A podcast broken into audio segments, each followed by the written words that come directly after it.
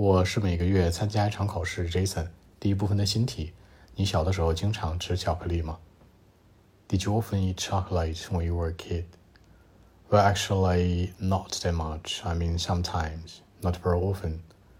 For me, I liked to eat some chocolate. I wish that I could eat it every day, but uh, my mom didn't want me to do so. And of course, the white chocolate, black chocolate, I love both of them. So the chocolate could be very important to me, especially when I was a child. So that's it.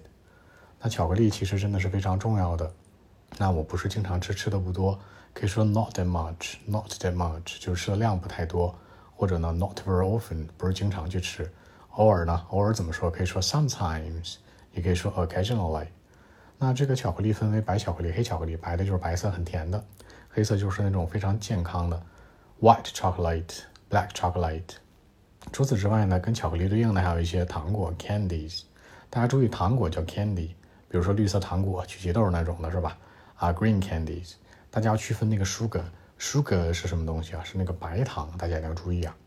然后整个在说到我喜欢或不喜欢的时候呢，我是很折中的，强调是说呢，For me I liked it，我特别喜欢，But my mom didn't want me to do so。那我的妈妈不希望我这样去做，所以说你可以把其他的原因都带进去，不见得是一边倒啊。你可以说说自己实际想法，再说其他人，这是一个不错的选择。OK，那我们再来一个版本去回答一下试试。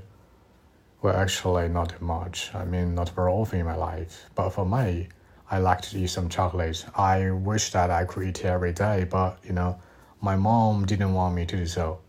For me, the white chocolate, black chocolate, I love uh, both of them. I love each one you know, the chocolate could be very important in my childhood life. And of course, if possible, I wish that I could eat the chocolate every day, you know. That's really important in my life. So that's it. 好，那更多的文本问题呢？微信 b 一七六九三九一零七。